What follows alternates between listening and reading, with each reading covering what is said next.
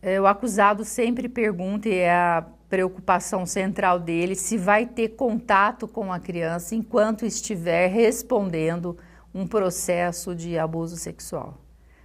Em 99% dos casos, não. O judiciário faz a opção por separar o acusado da suposta vítima para proteger a criança. Então, os pais ficam aí numa grande batalha tentando visitas monitoradas no fórum, tentando visitas assistidas no CEVAT, mas geralmente essa convivência é negada. Então tem que se preparar emocionalmente para ficar sem contato com a criança durante todo esse tempo aí que estiver acontecendo o processo.